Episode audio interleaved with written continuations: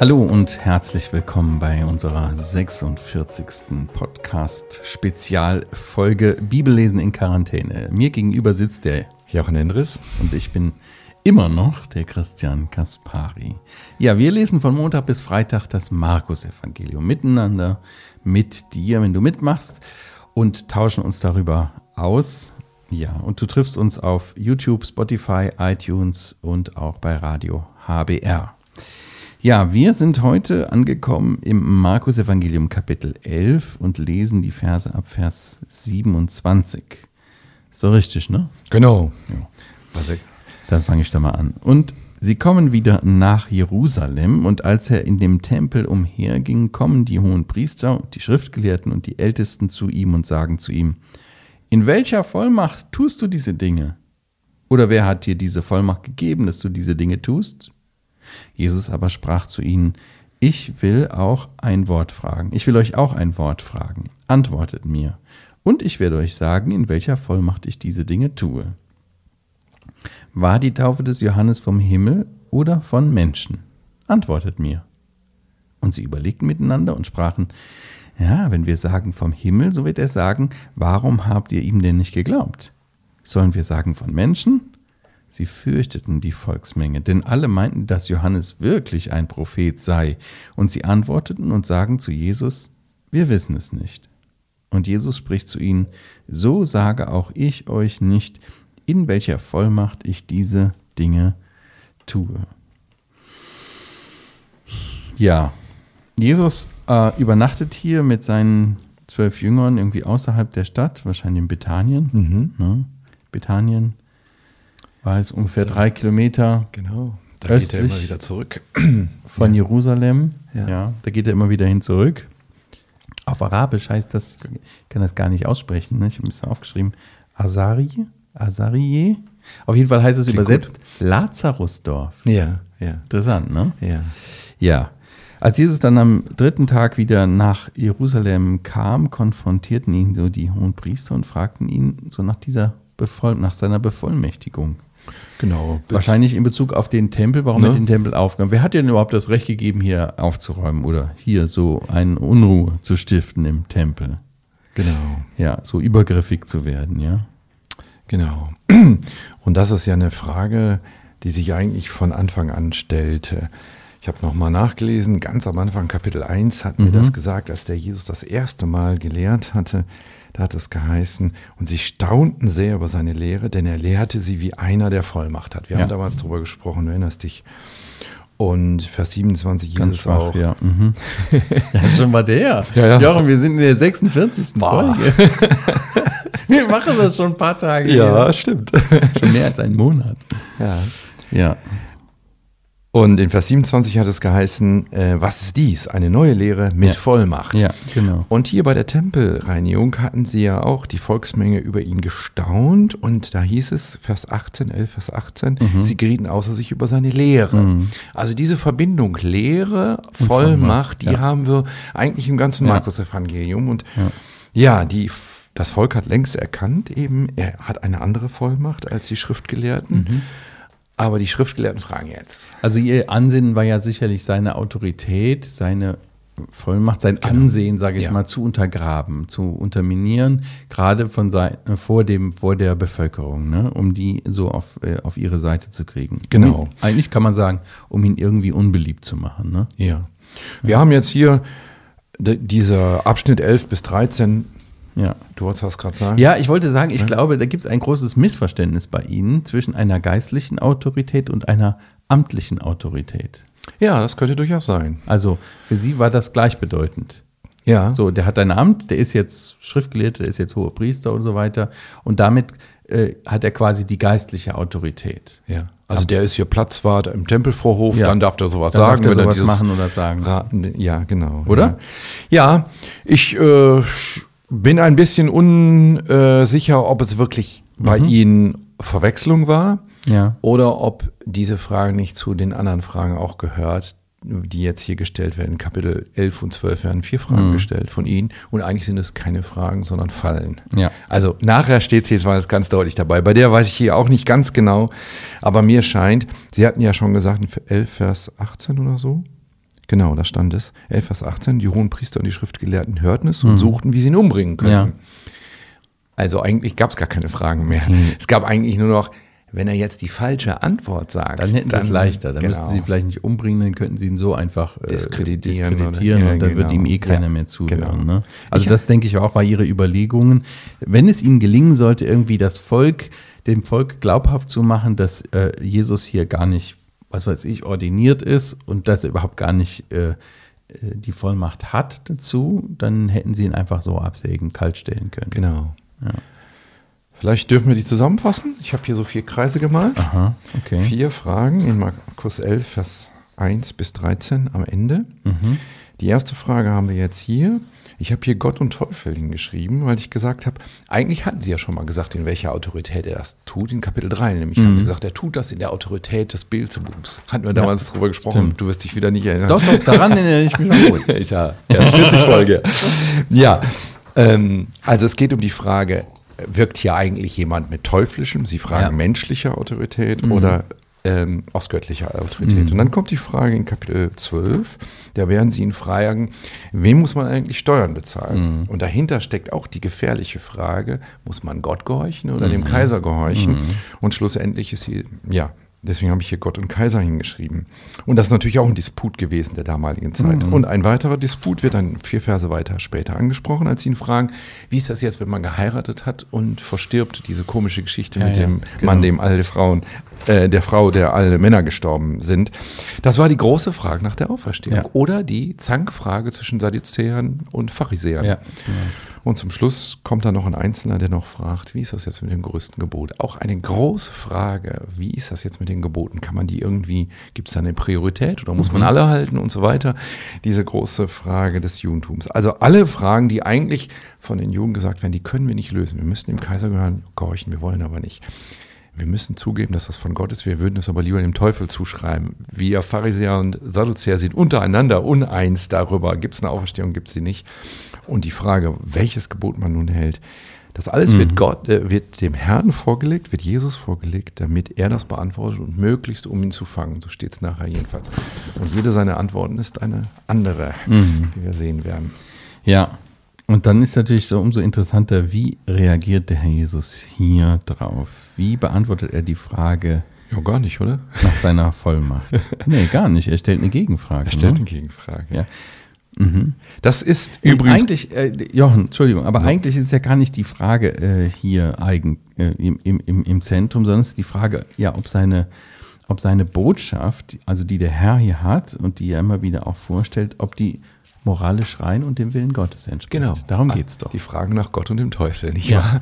Ist das Gott, der da aus ihm spricht, oder ist es der Oder ist es nicht? Ja. Genau. Genau. Ja. Ja. Ja, wie beantwortet ihr? Er beantwortet sie nicht, sondern er stellt eine Gegenfrage und die bringt die richtig ins Schwitzen. ja, wobei dieses Prinzip, der eine Sache voranzutreiben, indem man eine gute Frage stellt, die war, das war eigentlich bei den Rabbinern üblich. Das hatte der Jesus auch in Kapitel 10 angewendet.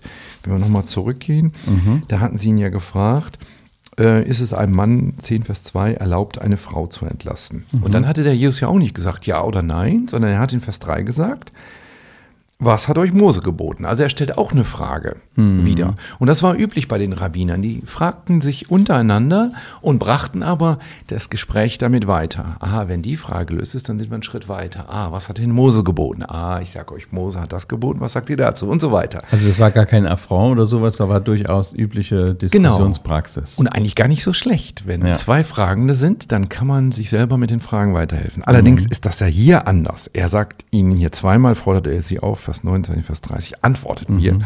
Und eigentlich ist ja seine Frage, ich antworte euch jetzt nicht. ähm, ihr müsst eine Antwort geben. Also eigentlich, und trotzdem irgendwie in der Antwort, die Sie hier überlegen, ist ja eigentlich auch die Antwort auf Ihre Fragen, wenn man so richtig überlegt. Ja. Oder? Werden wir gleich zu kommen, denke Ja. ich. Also ganz interessante Gesprächsführung hier. Vielleicht auch mal für uns als Muster, man muss nicht jede Frage beantworten. Manchmal kann man sagen, ich stelle jetzt auch mal eine Frage. Nicht, nicht böse, aber so, ich Wie, wie kommst du darauf? Oder was steckt hinter deiner Frage? Mhm. Steckt manchmal eine Frage hinter einer Frage oder so, nicht wahr?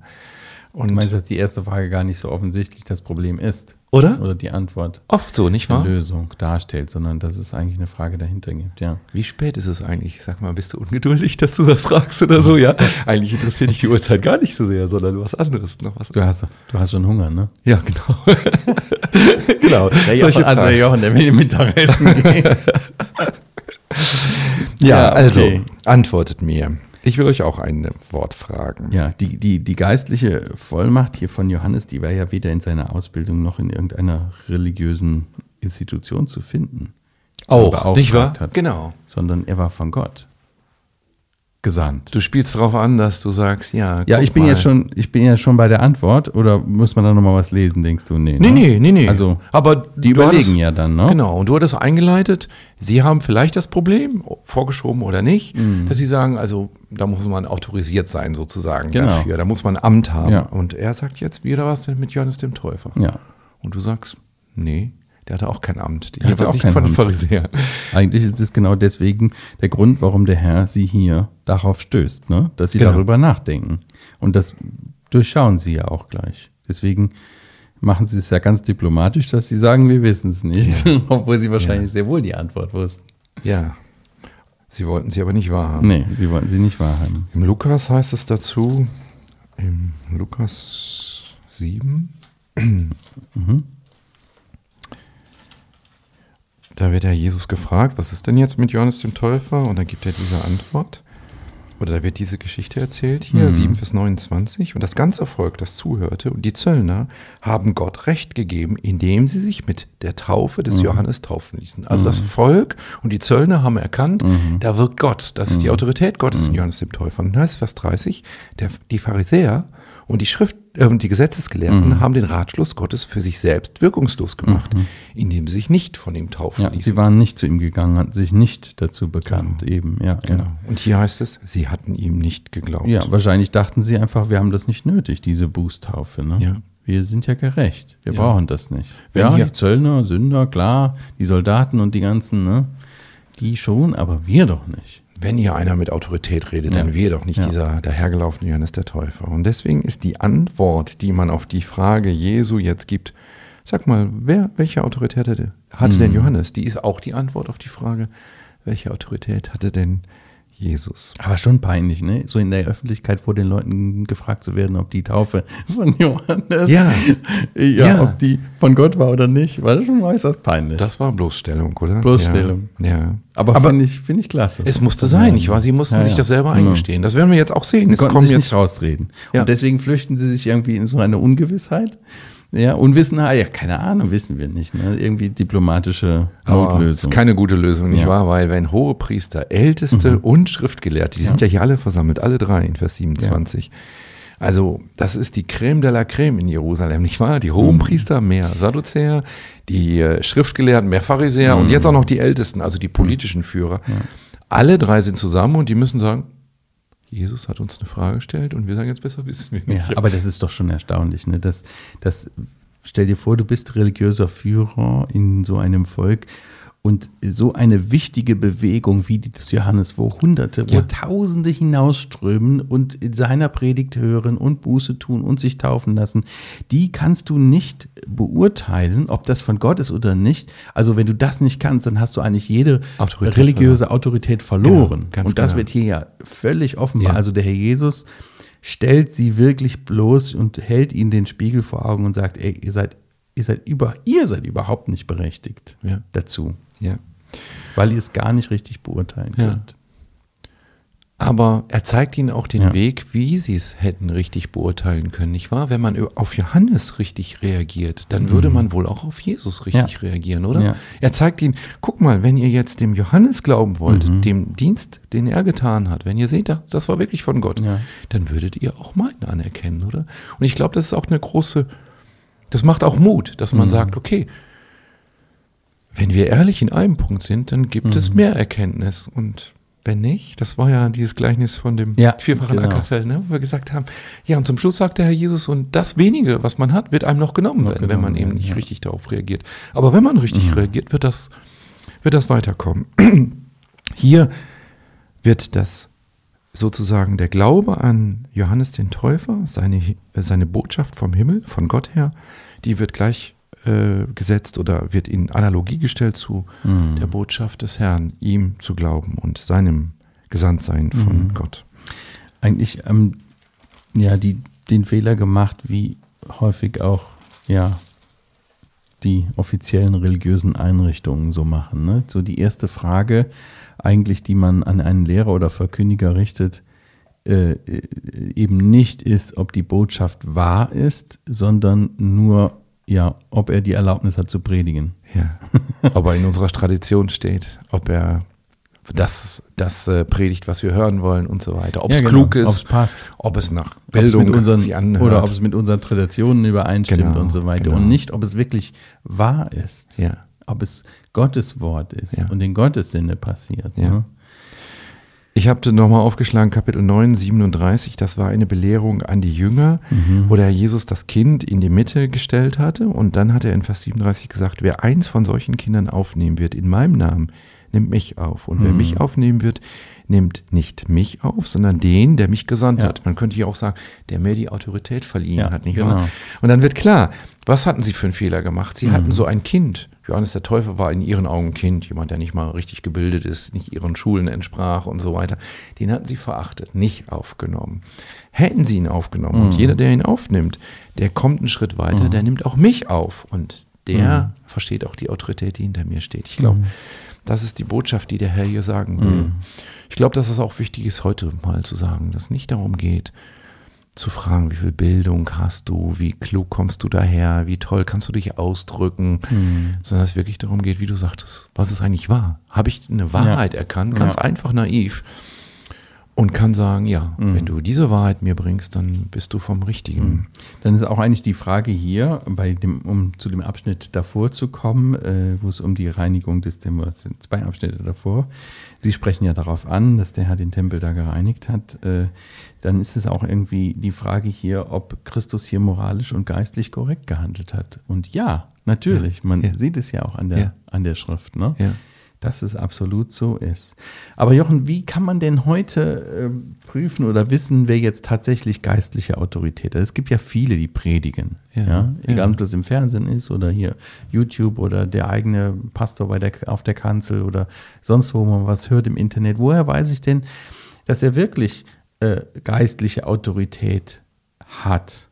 Ja. Ja. ja.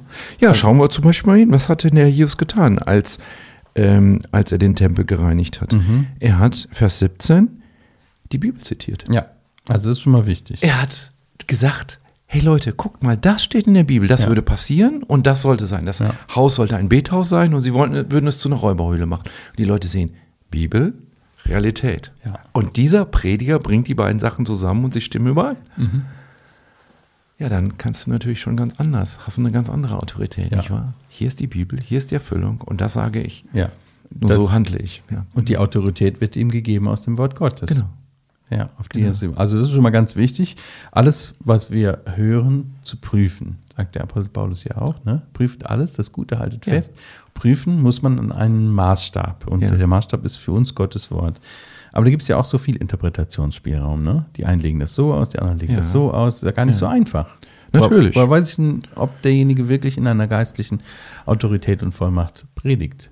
Ja, eins ist sicherlich, selber auch lesen, nicht wahr? Also wird das hineingelesen oder steht das da? Mhm. Ja. Wie, was hat der Herr Jesus denn hier zitiert? Was steht denn in diesen Versen drumherum? Da lesen wir von Jeremia, dass Mhm. Jeremia, als er äh, hier sagt, der Tempel ist eine Räuberhöhle, dass er da spricht davon, dass diese, der Tempel zerstört werden wird. Wow, 40 Jahre nach diesen Worten ist der Tempel zerstört worden, Mhm. nicht wahr? Ähm, also, wir haben alle einen Verstand bekommen. Wir können alle, Mhm. hoffe ich, lesen. Lies nach. Steht es wirklich so da? Oder Mhm. hat der Prediger gerade Autorität benutzt, indem er gesagt hat, ich sage euch, das meint dieses? Mhm. Und du liest die Worte und sagst, "Aber die Worte sind doch ganz, ganz anders. Das ist doch ein Mhm. ganz anderer Zusammenhang. Ich mache auch immer wieder Mut, auch wenn im Neuen Testament, Altes Mhm. Testament zitiert wird, dass man nochmal nachliest. Was steht denn genau vor und nach diesem Vers? Dann merkt man, boah, das ist nicht nur gerade ein etwas herausgenommen, sondern das passt hundertprozentig in den Zusammenhang. Mhm. Gerade wenn unser Herr zitiert, dann hat er auch immer den ganzen Umfeld Mhm. des Verses vor Augen und ähm, macht mit der Bibel keinen Schindluder. Beim Herrn Jesus finde ich aber auch sehr deutlich seine geistliche Autorität, nicht nur in dem, was er sagte, haben wir eben auch nochmal gelesen, dass er Vollmacht hatte, dass es wirklich Kraft hatte, sondern auch, dass es in absoluter Übereinstimmung mit seinem Leben war. Und wie häufig findet man das doch heute, ne? dass so gepredigt wird, aber so gelebt wird. Ja. ja wir haben das die, wir haben das die Tage, nee, ich habe das gehört von, von Freunden aus, äh, aus dem europäischen Ausland, die dort äh, als Missionare arbeiten. Da hatten sie auch äh, diese Corona-Regeln und so weiter. Ne? Und einer der Minister war erwischt worden dabei, oder gab es ein Foto davon, ne, dass er sich überhaupt nicht an diese Regeln gehalten Ja. hat. Und der, der jeden Tag im Fernsehen predigt, hier, Leute, ihr müsst äh, Abstand halten, Mundschutz und so weiter, hat dann eine Party gemacht und war da ganz dicht mit den Leuten und ohne Ja. Mundschutz und alles. Ja. Also da sieht man so, ne, da wird äh, äh, äh, Wasser gepredigt und Wein gesoffen oder wie sagt man. Ne? Ja. Also das stimmt einfach nicht überein. Ja. Und so eine Person hat die Autorität völlig Genau, verloren. genau. Ne? Also geistliche Vollmacht, Autorität hat nicht, dass ich von irgendeiner Institution eingesetzt worden bin oder irgendeiner Schule durchlaufen habe, äh, zu tun, sondern wenn Gottes Wort gepredigt wird, muss Gottes Wort dem zugrunde liegen. Ich als Hörer kann es prüfen, Ja. kann sagen, okay, das steht wirklich so da. Ja. Und ich sehe den Prediger, der predigt und hoffentlich stimmt sein Leben mit dem überein, Ja. was er sagt. Ja. Das verleiht ihm auch Autorität Ganz genau, und genau. geistliche Vollmacht. Genau. Ne?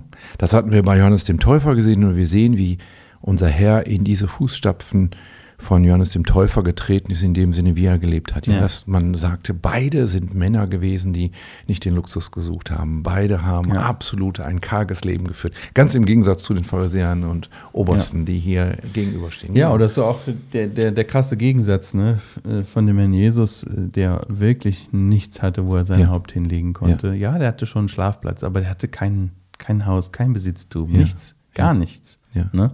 Und heute manchen Fernsehprediger, der Ja. dann da um weiß was ich wie viel Millionen bittet, dass er sich ein neues Flugzeug kaufen kann oder sowas, das passt einfach nicht. Ja. Das passt nicht. Ja. Und dann natürlich auch dieses, dass man sieht, dass Gott sich zu ihm bekennt, nicht wahr? Ja. Also, dass sie wollen ihn umbringen hier. Und man Ja. denkt, gab es denn nicht irgendeine Gelegenheit, ihn doch umzubringen? Ja. Um die, äh, ach, da sitzt da einer hinter der Ecke und wartet nur darauf mit dem Knüppel oder so. Können Sie nicht irgendwas organisieren? Das passiert hier nicht, weil Gott ihn sozusagen beschützt, bis er freiwillig diesen Weg geht. Das werden wir sehen. Sie fürchten hier die Menschenmengen und man denkt, Mann, die sind die mächtigsten Leute. Wieso fürchten die die Menschenmengen? Ja, wie viele Politiker haben schon Leute umbringen lassen, nachher gesagt, ja, ich wusste auch nicht, dass das passiert ist und so und so weiter. Was, liest man immer wieder, nicht wahr, dass solche Dinge.